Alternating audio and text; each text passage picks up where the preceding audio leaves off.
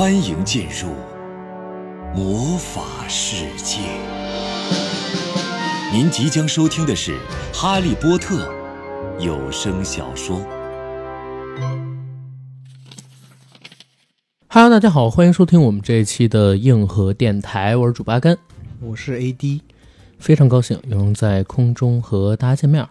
然后我们这期节目的开场音乐，不知道诸位听众朋友有没有跳过？如果没有跳过的话，大家猜到我们今天要聊的主题是什么了吗？我们要给大家介绍一个魔法世界——哈利波特。Oculus Reparo，哎，就是有点 Oculus Reparo。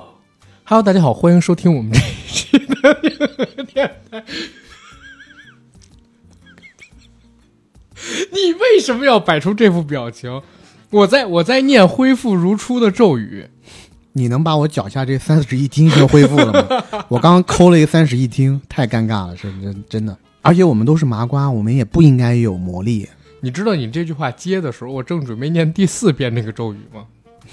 然后你就无情的戳破了我是一个麻瓜的事实，是对吧？这么尬的梗，你先评价玩的怎么样？尬不尬？玩的太溜了，对吧？非常尬。一下就给了我们这期节目巨大的槽点，我在帮你吸引火力，知道吗 嗯，好，？OK，不管我们今天这开场是不是很尴尬，但是我觉得听我们这期节目的听众朋友其实也都知道我们要聊什么话题——哈利波特。嗯，但又不是哈利波特有新系列的电影要出，又不是哈利波特有系列的新书作品要出，为啥我们要做这期哈利波特的节目呢？因为据我所知，嗯，全球首部《哈利波特》官方授权中文有声书将要上线喜马拉雅了。哦，所以咱们今天要聊一聊《哈利波特》有声书，对吧？而且是全球首部中文有声书官方正版授权的。是的，《哈利波特》这个 IP 的影响力真的是大，我身边基本上没有人没听过《哈利波特》，或者说对《哈利波特》这个 IP 跟他的电影、跟他的小说、跟他的玩具，甚至说还有在北京的环球度假区完全没产生过关联的不知晓的，一定没有。嗯尤其是像咱们这个年龄段的，嗯，肯定是从小时候就跟哈利波特产生了某种程度的联系。尤其是如果喜欢大众文化的，嗯呃，以电影、书籍为主，那哈利波特在过去的二十多年里，其实在全球的流行文化中都占有一个非常重要的地位。没错，尤其你想，因为它第一部《哈利波特与魔法石》出版的年代是在一九九七年，那一九九七年的时候你七岁，然后我四岁，他一直写到零七年第七部结束，那那个时候你是十七岁，我是十四岁，我们这一代人。九零年到九五年出生左右的这一代人，真正的童年时光就是《哈利波特》他原著书写跟出版的这段时光。而且我觉得《哈利波特》这个系列的小说也绝对不仅仅局限在我们这个年龄阶段，比我们稍大一些孩子，比我们要更小一些的孩子，其实也是看着《哈利波特》的影视作品，读着他的原著成长起来的。甚至现在有很多的学校都开始把《哈利波特》作为孩子的暑期必读，包括童书，再推荐给我们的下一代、下下代们的孩子，让他们去阅读。这也是他们成长当中的一个经典的 IP 跟经典的文化产物。没错，像我吧，呃，我小学是二零零二年六年级正式毕业，啊，在二零零二年之前，我是买过《哈利波特》一到四的。嗯，这四本书，我在小学的时候我还挺清楚的记得，我是来来去去读了三遍。嗯，小时候对哈利波特这个世界里的这些魔法呀什么的特别的向往，而且尤其到我小学后期的时候，电影又出来了。到初中的时候呢，就是初一、初二的时候，哈利波特因为电影出来，然后有一些游戏公司也看中了这个 IP，乘胜追击，又出了游戏，而且是全三 D 化的。嗯，就等于说它是一波一波的新鲜的内容去充实这个 IP，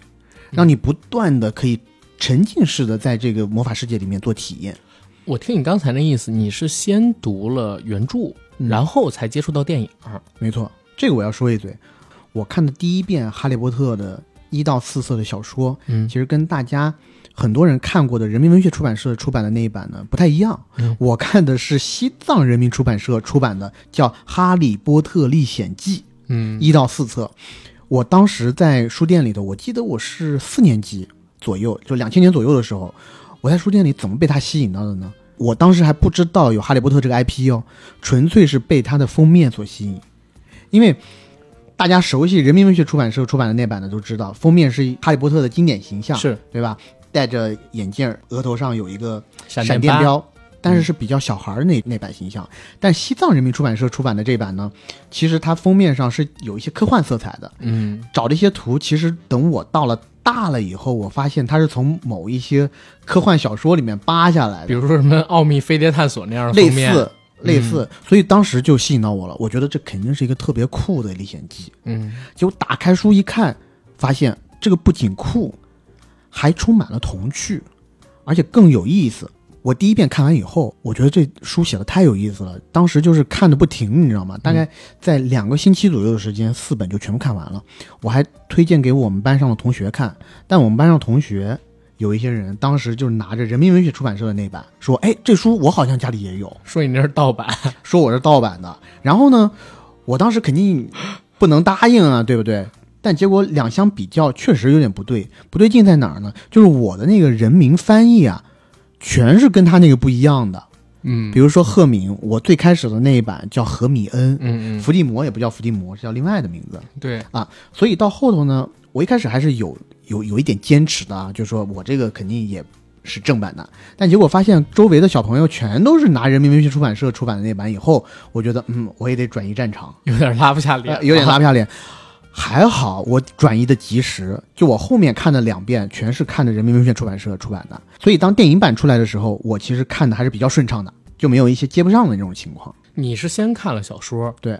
然后有一天突然发现，哎，有电影版上了。因为那个时候你不是小学都快毕业了吗？我记得《哈利波特》的电影进入到中国，其实是在二零零二年的年初，嗯在中国大陆公映的。所以你是在那之前，那会儿你都快马上就要毕业了，已经是零二年了嘛。对，六年级，嗯，我跟你就不太一样。嗯。首先啊，我必须得承认，我对《哈利波特》的原著看得非常的正统，根正苗红的人民文学出版社出版的《哈利波特》，但是呢，我只看过《哈利波特与密史》第二部，嗯。原因就是因为我先接触到的其实是电影来的，啊应该在两千零二年、零三年，也就是我上三四年级左右的时候，我们学校那个时候你也知道，咱们国家电影院发展的没有那么快，当时还没建那么多院线，尤其是老小边穷地区，对吧？然后我们当时其实很多时候都是在学校的观礼堂里，嗯，学校组织看电影，可能说一个月放一两场。以前都是放什么张思德呀、太行山上、雷锋的故事之类的电影，我还在那里边看过《焦裕禄》。突然有一天，我们放了一个电影，就临近暑假之前的时候，看的是什么？就是《哈利波特与魔法石》。看完了这个电影，一下就惊到了。我说：“哎呦，看看人英国的小朋友过的都是什么生活？这魔法世界太可爱了，怎么那么多大鸡腿儿，那么多玉米，怎么那么大个的火鸡，直接就往这个台子上面跑？怎么那些蜡烛全都飞在天上？怎么这画还会动啊？”当时看到了这个电影，就觉得这个世界太奇妙，这个叫做霍格沃兹的学校太美丽，这些叫做麻瓜的人太可怜，这些魔法师太值得我去崇拜、去羡慕了。结果呢，看完那个电影，很多同学都在说：“哎，这电影真好，真好，真好。”我们当时有一个女生告诉我说，这东西其实有原著嗯啊，原著还不止讲了这个电影里边的故事，因为他们家里有原著，说。呃，原著应该已经出到第三本还是第四本了，他家里有几本什么的。我们一听有原著，大家就都跑到了学校的图书馆里边，因为那会儿我们学校图书馆还是有不少书的嘛，还真有《哈利波特》，但是因为去的人多，轮不上我去拿到那一本《哈利波特与魔法石》，所以当时只拿到了第二本，就是《哈利波特与密史》。随后过了没多久，就放暑假了，我是在暑假期间看了一遍《哈利波特与密史》。但是有一个很可惜的点，就是我因为没看第一部《化石》，直接看了第二部《密史》，所以呢有很多地方对不上，包括我记得电影里边没出现原著里边这么多的角色呀，导致我情节上也有点点对不上，人物上也有点点对不上。所以当时对《哈利波特》的原著，我并没有燃起巨大的兴趣。回到学校之后，也并没有再去借阅《哈利波特》其他系列的作品。嗯，后面继续喜欢《哈利波特》，还是因为电影，因为它每隔几年就上一部，每隔几年就上一部，一直到我上大学，它最后的《死亡圣器》上下集播完，这十几年的时间里边，陪伴我最多的其实是《哈利波特》的电影，包括。刚才不是说过，第一部是在学校观礼堂里看的吗？第二部其实是看的盗版的 VCD，第三部就是在嗯我们 CCTV 六六公主晚上的时候播的。当时对那个守护神咒我也是印象极深。然后到了第四部也是在六公主看的。第五部的时候，当时我已经年纪大一些了，咱们国内的一些流媒体网站上面开始有资源，我从那上面看了《哈利波特》。等我上了大学，就开始到影院里面去看《哈利波特》的电影了。那个印象还是蛮深的。包括《哈利波特：死亡圣器下》上的时候，我还记得中文版海报上写了一个“一切之终结”的宣传语。嗯，然后当时到影院里面去看《哈利波特》的人其实也很多，很多都是像我这样的大学生。当时过去的也算是一个告别青春的作品。过去这么多年的时间，《哈利波特》影响力一直没有减弱。反而在以不同形式、不同内容的作品层出不穷的情况下，越来越扩展着自己的边疆。这么多的作品，这么多的形式，这么多的嗯，跟哈利波特相关的周边衍生品的出现的这么一个背景下，这么多年才出了第一个中文授权有声书。其实说实话，我在接到这个约稿的时候，我是没想到的，嗯，对吧？我一直以为可能说早就有人已经做过了。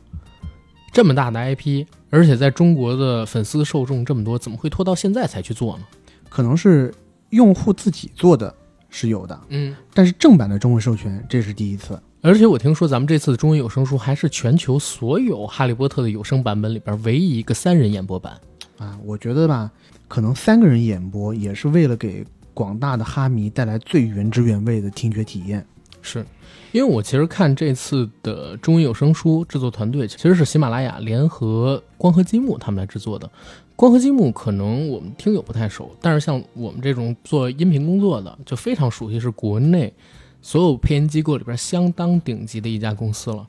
然后我也看了一下这一次他们配音的几个老师都是谁，还真的是大咖来的。首先是光合积木的一哥姜广涛老师，姜广涛老师，如果大家最近有看。湖南卫视《你好星期六》的话，他还特地上了一期，大家熟悉的《泰坦尼克号》里边的 Jack，就是姜广涛老师配的音哦，他算得上是光合积木的头牌了。如果大家现在可能上那个光合积木的官网，都能看到姜广涛老师他挂在一番。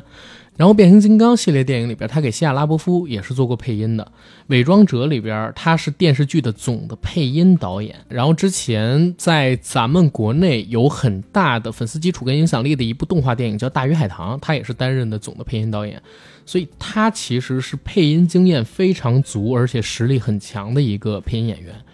姜广涛老师呢，主力在做的就是《哈利波特》这个中文有声书版本里边的旁白工作。刘晓倩配音的是赫敏、麦格教授和金妮他们这些女性角色的声音。刘晓倩老师是谁呢？其实大家如果有查过她的资料的话，会发现《扶摇》里的凤静直，还有《琅琊榜二》里边的长氏姑姑濮阳母，《凤求凰》里边的刘桑、兰若。刺客五六七，我自己特别喜欢一动画片里边的江慧莲，其实也是刘晓倩老师她去配音的，也是国内配音界的大咖来的。于浩威呢，配音的是哈利、罗恩、邓布利多他们这些男性角色的声音。据说这三个配音演员其实是从全国超过五十多名配音演员里边，根据对原著的了解程度，还有就声音匹配力等等十多个维度的比较，一层一层挑出来的。所以这次喜马拉雅对《哈利波特》中文有声书的重视程度也可见一斑。嗯嗯，是。还有一个点从什么上面可以看出来啊？就是这次被约稿的也不止咱们 颐和电台一家，嗯，基本上站内能排得上号的播客。应该喜马拉雅都联系了，我觉得这也是应该的，共襄盛举嘛。对，就这些播客，你要说哪一个没有受过这个哈利波特的文化的影响？嗯，我觉得每一个人或多或少都会受到一些这个影响。是，而且我记得我小时候看这个哈利波特的时候，最吸引我的就是哈利波特在穿过那个九又四分之三站台以后，跟随着那辆火车，慢慢的进入到那个魔法世界。你是不是又想凡尔赛一下啊？我这个不算凡尔赛，呃，我我刚刚本来想讲的是对角巷和魔法世界里面一些好玩的东西，但是既然你这么说了啊、我也说一下，就是我之前去英国伦敦玩的时候，其实是呃，因为有个事儿去出差了啦，然后呢，在那边待了有五天的时间，只在伦敦，我还专门抽了一个下午去了英国伦敦的这个国王十字车站。为什么要去那儿呢？因为故事里面最著名的九右四分之三站台，就是在这个车站第九站台和第十站台中间。嗯但是在车站里，肯定不能影响车站的正常运行嘛，所以在车站的外围有一个九右四分之三站台的景点儿，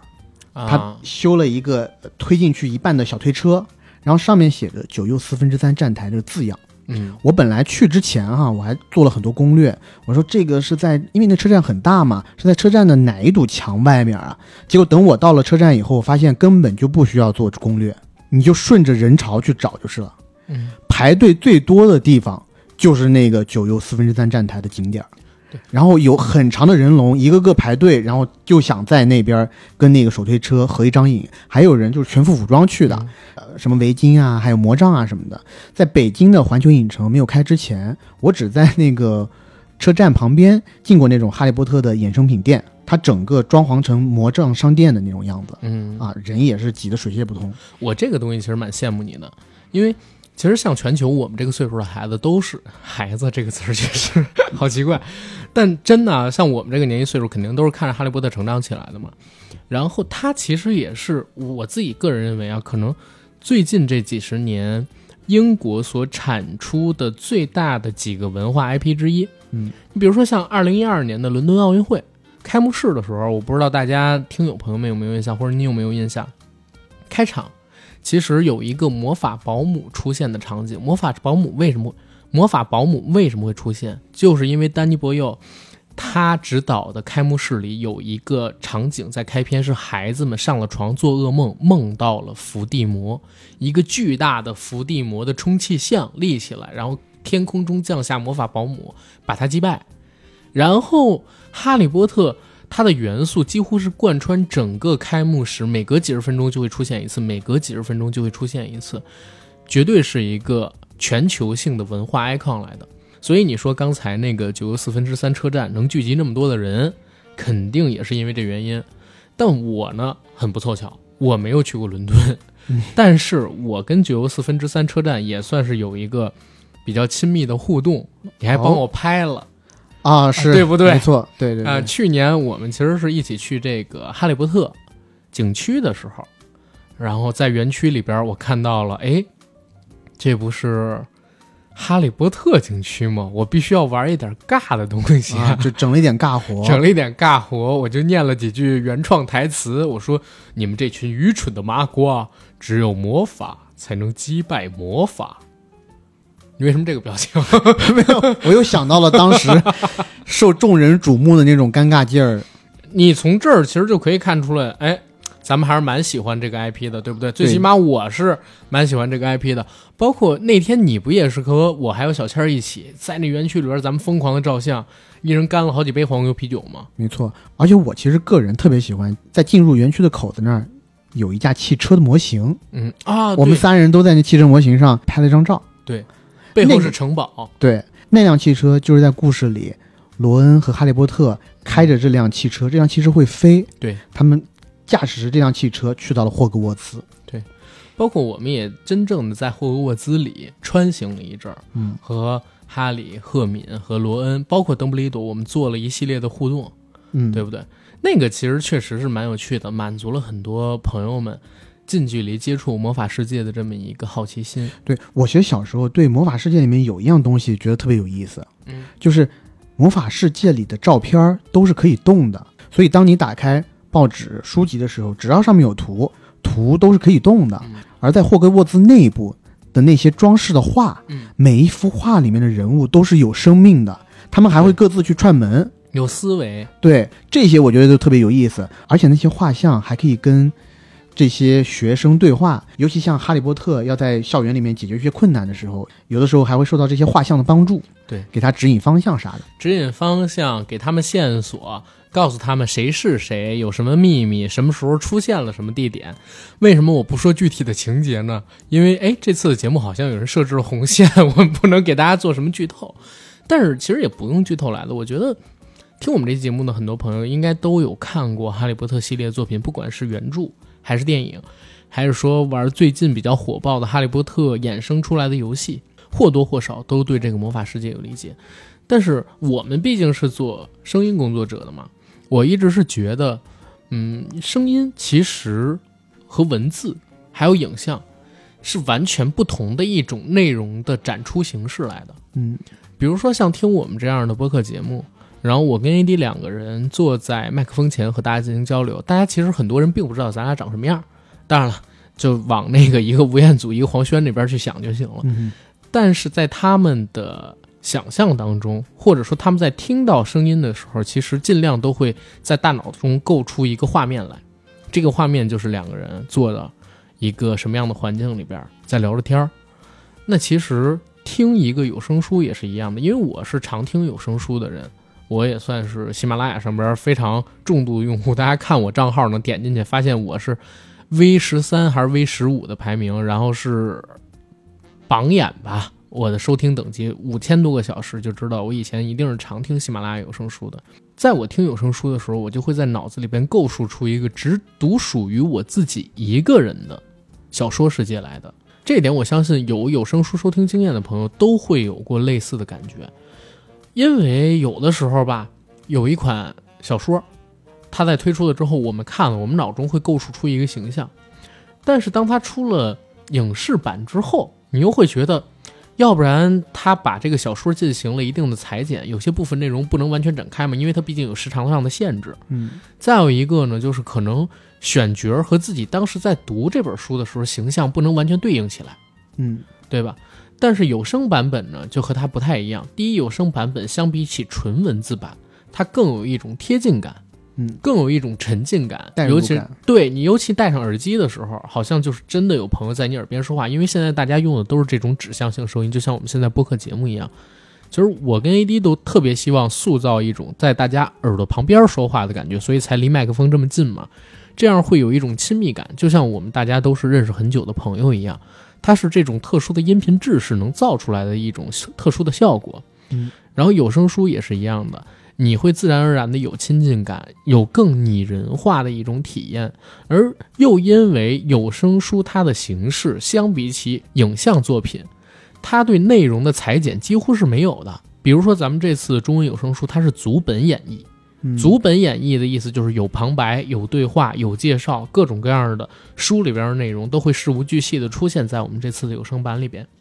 就更方便大家理解书中剧情。比如说，如果你只看过电影版的话，可能你对第四部秋张和哈利他们两个人的感情进步怎么那么快？怎么到第五部的时候，甚至直接就吻起来了？你其实是有一点点模糊的，或者说有一点摸不到头脑。但如果你听有声书的版本，或者说你看原著小说的版本，它没有时长的限制嘛，这一段的内容完全给你展开，你就会更能够理解他们两个人为什么会有那样的一个剧情关系上的境界，而且也可以在收听的时候更加带入进自己的大脑影像。那对于我来说，我可能收听有声书的经验没有像你那么多，嗯我可能最多就涉猎过一点儿。但是我听你刚刚就这么跟我说的，我觉得我这一次的有声书我要去听一听，因为我觉得哈，就是在现代都市社会里头，让我们大多数的上班族，其实你要他拿出大块的时间来看书，其实呃挺难的。但通勤时间对于有一些人来说又很多，只是拿来听音乐的话，我觉得有些浪费了。那这时候我觉得就可以来听书，而且听书的时候你还可以干别的事儿。最主要，我觉得有声书有一个吸引我的点，嗯就是有声书里面会加入一些贴合当下故事情节的音效。啊，对，虽然讲音效这两个字乍听起来好像只是细枝末节，嗯，但是加在音频里面就特别重要。没错，我觉得代入感就是看这个有声书的音效做的好不好。没错你比如说，因为我自己会录一些有声书。你也知道我、嗯我有一些专辑嘛，是专门播有声书的。其实我的有声书版本，我一直觉得啊，我演播能力挺好的，我自己就是一个人分饰好多个口音的性别的这些人物。但是最致命的一个缺点就是，我有时候真的想做一些音效，嗯，我就自己一个人，然后我也没有专业的设备，太大了。我做不出来。你比如说，咱们看《野马分鬃》里边，人有一个马在草地上跑对，人有一拟声师嘛，可以用这个纸片叠住，然后用椰子壳嘣嘣嘣嘣的跑。比如说，我要配一个枪声，我就真的是噗噗或者砰砰敲门声，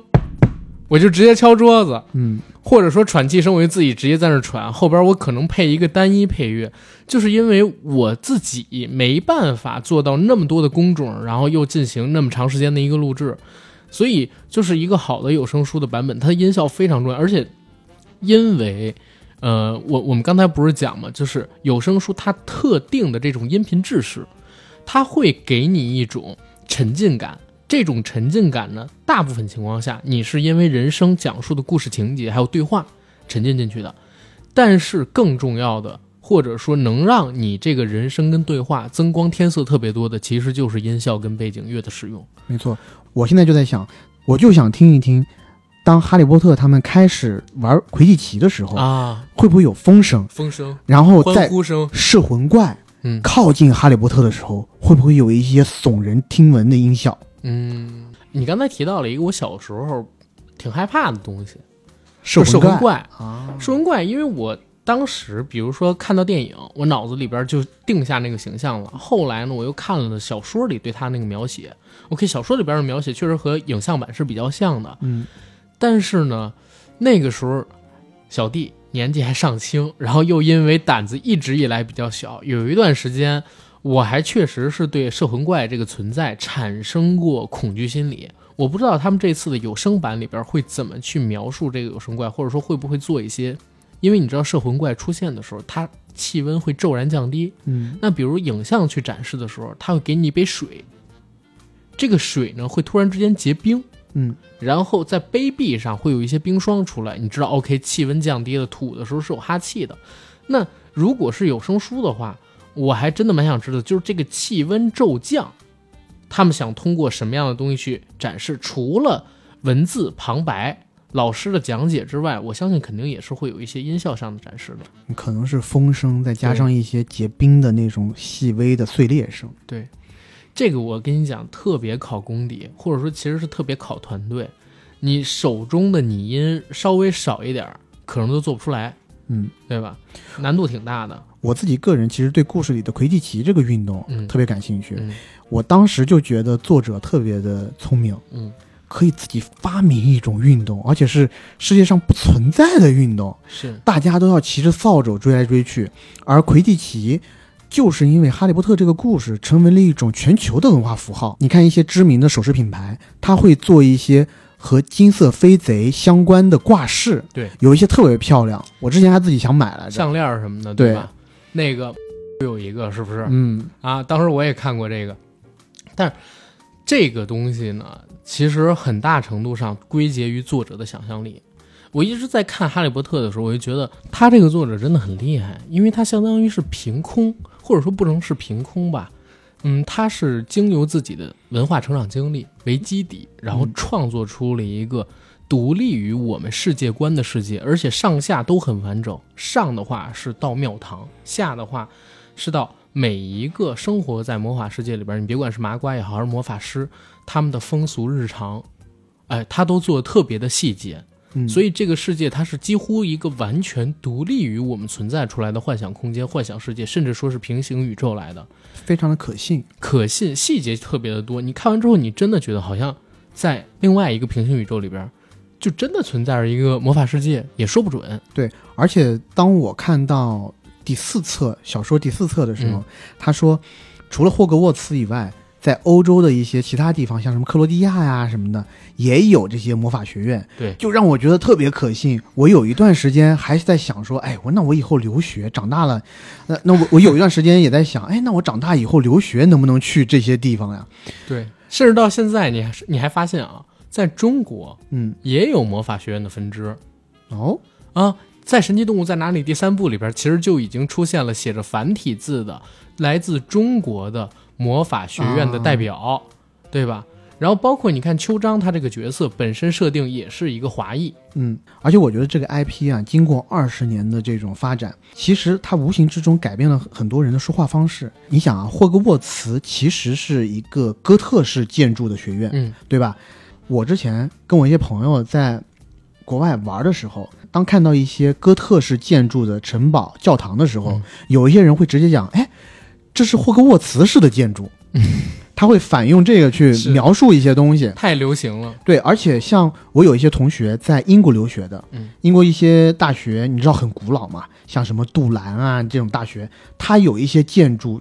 就真长得真跟那个霍格沃茨挺像的。我有的时候还挺羡慕，因为英国他们毕业的时候也要穿那种比较古老的那种院士呃叫学士袍吧，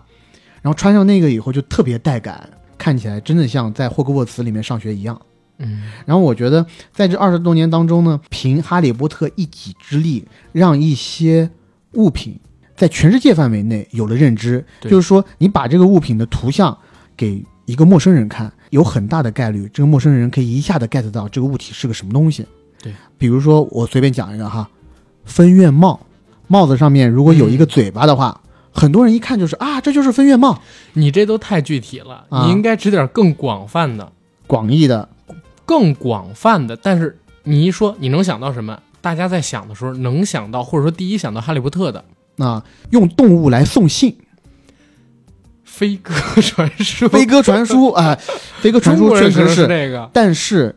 可能外国人很多就想到嗯要猫头鹰来送信。对我是在玩梗了。你现在一看到猫头鹰，很多人一想，如果有什么文化作品能跟猫头鹰联系起来，或者说猫头鹰有什么作用，猫头鹰送信就是从哈利波特，或者说绝大多数像我们这个阶段的孩子看到猫头鹰作为一个便利的送信的工具，就是从哈利波特这个系列的作品开始的。对，因为你看第一部里边就《哈利波特与魔法石》，十一岁生日那一天，来自魔法世界的猫头鹰就给当时正蜗居在碗橱柜里边的哈利送来了霍格沃兹魔法学院的入学通知书，而且那场戏做的特别棒。小说里边当时不是写吗？说开始他所有的信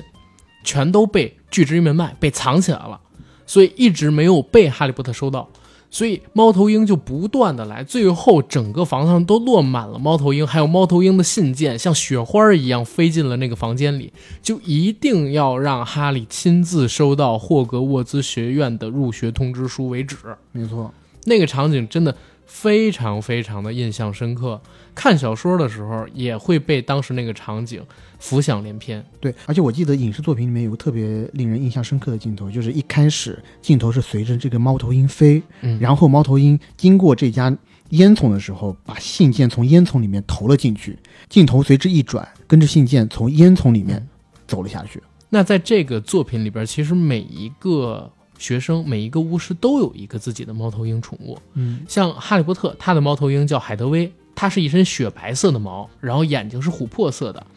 聪明机灵、善解人意。它是给哈利波特传递魔法学校信息的一个神秘使者，自由的就穿在这个魔法世界还有世俗世界里边。而且哈利的宠物海德薇，嗯，在故事当中还有一个非常精彩的情节，或者说不能叫精彩吧，给很多人触动的情节，这个需要大家自己去看，我就不做剧透了。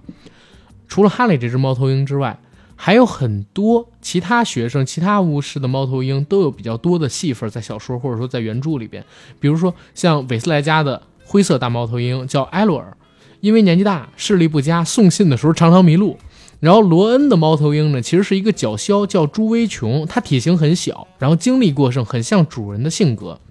马尔福，他的猫头鹰呢，种类上是欧洲最大、最重、最健壮的，就能看得出他们家的家世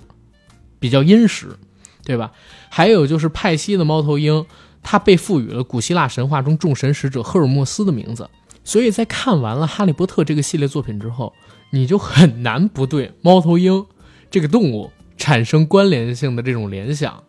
对吧？没错。其实说到动物啊，嗯，这部小说还正经带火了几个动物。嗯，我说的动物并不是《神奇动物在哪里》的那个动物哦，而是这几个学院，霍格沃茨的四大学院四大代表动物。啊，我等会儿，狮子、鹰、蛇哎，还有一个是獾，啊，对，獾，对蜜獾，没错。嗯我们所说的蛇院就是斯莱特林学院，它的学院传统有啥？有野心、精明，重视荣誉，审时度势，明哲保身，胜利至上。狮院，格兰芬多学院，我相信是大家最喜欢的一个学院之一，因为主角三人团全是这个学院里的。然后我们所说的欢院是赫奇帕奇学院嗯，獾呢是挖洞的啮齿动物，在这里呢其实是塑造一个老实忠厚的形象。音乐是拉文克劳学院，它的招生标准是睿智、公正、精明、博学、心思敏捷。对，就这四个学院，我相信对一大批哈迷来说是如数家珍。而且我不知道你记不记得，我们上次去园区玩的时候，还看到了一批游客嗯，穿着各式各样的院服在那边走动。但我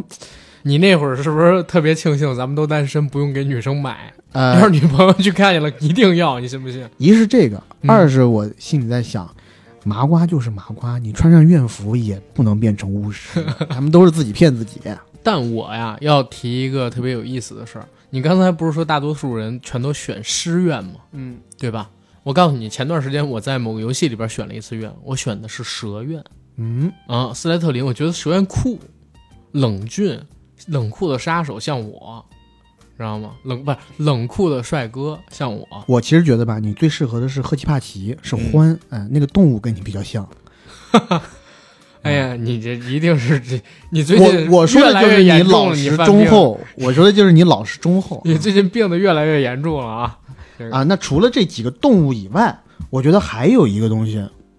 是我小时候特别痴迷的，就是魔杖。我小时候看这个故事的时候，我就对这个魔杖这个东西特别着迷。嗯，就魔杖是一个巫师的象征，对，巫师必须拥有魔杖才能施咒，嗯啊，所以当时因为这个故事，我对魔杖的形形色色是做了一些功课的，嗯，还有各种不同的质地，有桃木的什么的，然后它的杖芯还不同，对，每个杖芯有的是放什么凤凰羽毛，嗯。有的是放一些别的夜奇异的动物的什么东西，而且小时候就觉得特别酷，嗯，当然了，小时候因为条件所限，我们其实买不到正版的魔杖。嗯，但肯定每个人都有几个树枝当魔杖的。对对对，都是拿树枝自己 自己来做对啊，也没有杖芯啊什么的。现在反正有各种渠道，嗯，这些魔杖不光有魔法，对，它还有高科技，里面还有红外线，是 还可以跟一些这种建筑去做一些互动。啊、对，但是特别好玩是在哪儿？其实我对西方它的巫师就不仅是哈利波特啊，嗯我在哈利波特之前，因为已经因为我也看过一些其他的影视作品，然后我知道西方的巫师都必须要有魔杖，但是在哈利波特之前，我只知道他们得用一木棍儿或者说一个木杖去做魔杖，就是挺大根儿的，对吧？你别管是打炎魔也好，还是去屠龙也好，你那嗯杖子都挺大的。是哈利波特应该是他自己独创了一套他自己的魔杖的外形、跟制作体系以及魔杖的效用规模，是他自己独创出来的体系。第一次把魔杖做的这么细节又好看，对，从文字作品上边啊，因为这些魔杖，你看刚才你说了有什么凤凰羽毛，有夜宵羽毛，然后有什么桃木的等等等等，五花八门。现实生活中可以买到周边，小说里边想买魔杖还没那么容易呢，还得魔杖挑你。你挑魔杖的时候，魔杖也在挑你，必须要找到合适的、适合你的、也属于你的魔杖的时候，你才能把它带走，嗯，对吧？就是这个认主跟选择魔杖的过程，其实也是一个蛮富有神秘色彩跟神秘主义的东西。其实魔杖作为一个文化符号，一直都在西方世界里边，在他们的传说里边就有延展，已经几百上千年了，对不对？但是你像，嗯，我说 J.K. 罗琳为什么说他真是一个非常伟大的作家，就是因为他能跳出传统的那些传说跟观念，独立创作一个有自己世界观的背景，还有自己世界观下的法术巫术体系，以及为这套体系、为这套世界观去进行服务的一系列的细节上的周边建设。而且《哈利波特》这个系列里边还有一些就是纯粹的幻想生物，嗯，是他独创出来的。比如说有一种生物叫夜骑，嗯，骨瘦如柴，头像 dragon，就是西方世界里边那种龙，然后长着巨大蝙蝠翅膀的那种特别瘦的马，飞马。我第一次看到的时候，我就觉得超酷。要是有周边的话，我肯定得买一个。这样的生物，它也做了蛮多。你像《面杯》那一集里边，还有龙也出来了，是，然后包括呃，还有大蛇、对大蛇、打人树、打人柳，那打人柳，不好意思啊，哎呀，土了我这。对，包括他这扫把，我觉得小时候好多人都因为这个事儿喜欢上骑扫把。对，在《哈利波特》之前，我对巫师骑扫帚这个印象可能要回到蓝精灵，但是呢，巫师骑扫帚之前，在我的印象里，可能就觉得，哎呀，是一个很老年的、有些心眼儿比较坏的巫师，我很奇怪的我要提一个意见，我在小的时候看了《魔女宅急便》啊。啊，那里边也有扫帚。但是我觉得《哈利波特》这个系列厉害的点在哪儿？他把扫帚做成了就是类似于我们现在买的座驾、车这样的交通工具，交通工具，有不同的型号版本，有飞得快的、飞得慢的什么的。尤其是那个光轮两千，是我印象最深的扫帚的型号。嗯，因为当时应该是哈利要去魁地奇参加比赛，他手里边就没有好扫帚，还是麦格教授送了他一把，或者说给了他一把那个光轮两千。我记得这把光轮两千的扫帚在应该是第三部《阿兹卡班囚徒》那部故事里头、被打人流给弄废了，弄碎了，然后别人送了他一把最牛逼的扫帚——火弩箭。对，是各类魁地奇正式比赛中的专用扫帚，代表着最高的工艺水平。估计怎么着也是个保时捷911类似级别的。说它的时速是可以达到三百公里每小时。对我记得火弩箭是因为他其实是哈利生日的时候，三年级生日，他教父给他的生日礼物。教父是谁我就不说了。教父是谁你也不能说。对呀，给他一个生日礼物。其实这也是哈利自己最喜欢的一个飞天扫帚，就是因为说火种剑，当时我还记得他那火种剑收到之后，大家看啊，这不火种剑，这不火种剑吗？这是最好的飞天扫帚，最好的飞天扫帚，号扫帚界的这个最高工艺水平，对吧？而且就像你刚才说的一样，因为红弩箭它每一个都是自己精挑细选，要看尾部是不是流线型，包括上面还有手工篆刻的注册号码，每一个扫把都是独此一个的。哟手工打造，这就是跟劳斯这个级别的车一样。劳，啊、对，其实哈利正经是一富二代来的，真的是富二代。他爸爸给他留了老鼻子钱了，只是他没有那么大手大脚而已。对，还有他教父，嗯，对吧？都把他的这个财产留给了哈利。对啊，那个神秘的教父，对，众星捧月嘛。其实说到这儿也蛮可怜的，就是哈利怀揣珍宝，而开始的时候却不自知，在他姨妈家过那么一段悲惨的生活，对不对？是小说跟电影开场都在讲，哎呦，他姨妈家拿他当佣人使唤，住在碗橱里，在那楼梯下边，那多苦的日子呀！而且就是每天上楼下楼的时候，他那个木板还会跌灰，他在里面那是他的表哥啊，那是他故。意用他那个肥胖的身躯去压那个木阶梯。我第一次发现，就是在这个世界里边，魔法真好玩儿，就是他表哥变成一大充气球，知道吗？那个场景确实是好玩的。然后一家人赶快去够那个表哥，等等等等的。反正我小时候是看了这个故事以后，经常自己在家里，你知道做个什么事儿吗？嗯，我拿那个铅笔啊，在我自己额头上画那个闪闪电我也画过，啊，但也画过，我不用铅笔，我用彩笔，你直接用彩笔画，那你咋办？那你就用水洗啊，肥皂水洗啊。OK，对啊，因为你用铅笔的话，它是黑的；彩笔的话，你用黄色的那个画出就。那个时候不光是因为哈利波特了，还因为就是不会是要说是大卫鲍伊吧？呃不是大卫鲍伊那会儿不我心想你太装逼了，那会儿不认识 太小了。嗯那会儿很多动画片里边，就身上都有那种闪电的标志，嗯，包括小时候特别喜欢黄耗子，黄耗子那尾巴不就是闪电标志吗？哦所以也会在自己的头上弄点这个，就是酷嘛，扮嘛，嗯扮野嘛，对吧？模仿嘛，哎，我记得好像那个四驱小将里头也有一个有有有有大炮特使车手，好像也有个闪电标志。对就闪电标志小的时候都觉得挺酷的。当然了，放到哈利身上，这是他童年一段经历了，而且这个经历，你说悲惨也悲惨，你说曲折也曲折，你说魔幻也魔幻，你说传奇也传奇。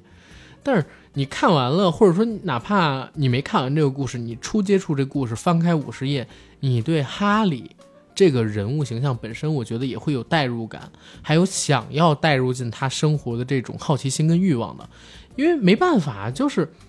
怎么讲，太有趣了这个世界，嗯，完全打开一个新的世界。你想想，一个到处有着魔法、挥舞着魔杖、骑着扫把在天空中飞满了巫师，然后各式各样的猫头鹰在这个城市跟魔法世界现实空间，他们上空穿行，给你来送信。然后你想让谁闭嘴就施咒，啊，瓦达索命！你看谁不顺，呃也不能这么说，也不能说看谁不顺眼吧，在符合法律法规的要求下，惩恶除奸的时候，你可以使用这条咒语。我小时候还特别想要尝一尝它那个怪味软糖，啊、对，有据鼻涕说味儿鼻涕味味儿啊什么味儿，就觉得特小时候看觉得特别恶心，但是细一想吧，还觉得特别有意思。鼻涕味儿是什么味儿啊？然后就自己尝了自己的鼻涕，哎？你你知道那个？咸味儿的。你知道就是有一种讲究说，呃，吃耳屎会尿床吗？不知道没有，我不知道。啊我们那边没有这个。就小的时候，父母会警告你，让你别不要吃耳屎，说吃耳屎会尿床，怕有些小孩会这么干。啊，我就是那有些小孩儿，你知道吗？你越不让我试试，我越得试试。所以怪味软糖里边很多滋味儿，可能我们都已经尝过了，也说不准。嗯，而且它还有一种软糖是青蛙，我记得，就打开包装以后，那些青蛙你如果不抓住它，它会跳走。对，包括那个时候，我看到一个最逗的场景是什么？就是罗恩接到了一封信，那封信打开之后被骂咆哮了。对，罗恩的妈妈当着所有吃饭的同学的面儿咆哮狂吼罗恩，而且罗恩他们家特别奇怪，你知道吗？一家子奇葩，他爸他妈也挺奇葩，然后他这俩哥哥双胞胎哥哥，更是捣蛋鬼，嗯，对吧？就是哪儿有乱就有他俩哥哥，他俩哥哥又整烟花，对吧？在那儿呲花玩大呲花喷火，还是嗯，家里的赚钱小神童，对，经常在学院里面私自卖一些东西。哦，我当时特别想要哈利的那一件隐形斗篷，啊，对，隐形斗篷很多人都想要，太酷了，而且，嗯、我还特别想要去玩一盘哈利他们玩的那一盘真人的象棋。嗯，每一个象棋的棋子都跟真人那么大，让我想到了张卫健以前演过的一部电电视剧，叫《棋武士》，骑武是不过那个是中国象棋。啊，我但是想到另外一个剧叫《魔道生魔剑生死棋》，不知道，嗨，但无所谓了。我觉得就是你聊到《哈利波特》，它里边有太多的文化符号，然后文化元素，在这些年啊已经风靡全球了。嗯，因为这个 IP 的影响力太大，然后不断的有人在完善填充它世界观下的产物，所以导致我们现在能看到哈利波特的东西越来越多。其实我也是看到这一次中文版有声书的出现挺开心的，就是很多朋友可能嗯年纪已经大了。然后已经到了一定的岁数，没办法抽出那么多的时间再重读一遍《哈利波特》的原著，然后也没有那么多的时间去连看八部电影，但是用自己的通勤时间，用自己上下班的时间，或者说摸鱼的时间、午休的时间，听着《魔法世界》嗯，里面的故事入睡，听着《魔法世界》里边的讲述者给自己讲解哈利波特他们遇到的奇妙的经历，在现实生活中找到一点乐趣，我觉得是一个挺让人开心的事儿。对，我就在想，有一些朋友在工作的时候把耳机戴上，然后听着这个《哈利波特》有声书，面儿上自己还在这工作，但其实脑子里已经飞到了那个魔法世界里么干。的，肯定有这么干的。你放心，肯定有。我以前就这么干，嗯，就是听着有声书，然后在那儿打一打字啊，或者说做报表的时候就听着，嗯、然后有的时候开会，如果没有我的什么事儿，领导在上边夸夸其谈，我就把有声书打开，脑子里边已经飞到另外一个世界。嗯，对，然后从六月二十一号开始，这个世界可能就会是哈利波特他们的魔法世界。我觉得咱们今天聊的东西也蛮多的了，魔法世界也说不准，对吧？总之是希望大家都有这份童真童趣，然后喜欢哈利波特的，我相信朋友们会很多。然后也希望大家能够抓住任何一个回到童年、贴近那个曾经深刻影响过自己的魔法世界的机会，嗯，对吧？行，我觉得今天节目差不多可以聊到这儿了。嗯，最重要的就是让大家知道，《哈利波特》中文有声书马上要来了，嗯，而且是全球首部。对，拭而以待呃其实不是马上，我们这期节目上的时候，它应该已经上了。啊！那就别说什么了，嗯听完我们这期节目就出门右转，啊马上搜索一下《哈利波特》，你就能搜到有声书中文版全球首部，官方授权，太棒了，太棒了！迫不及待。侯爷，嗯，拜拜。